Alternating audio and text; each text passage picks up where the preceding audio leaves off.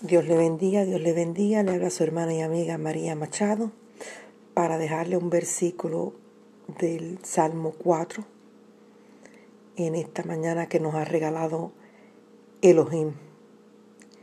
Temblad y no pequéis. Meditad en vuestro corazón estando en vuestra cama y callad. Ofreced sacrificio de justicia y confiad en Jehová. Confiad en aquel que nunca nos deja ni nos abandona, en aquel que nunca nos falla y en aquel que no rechaza un corazón contrito y humillado.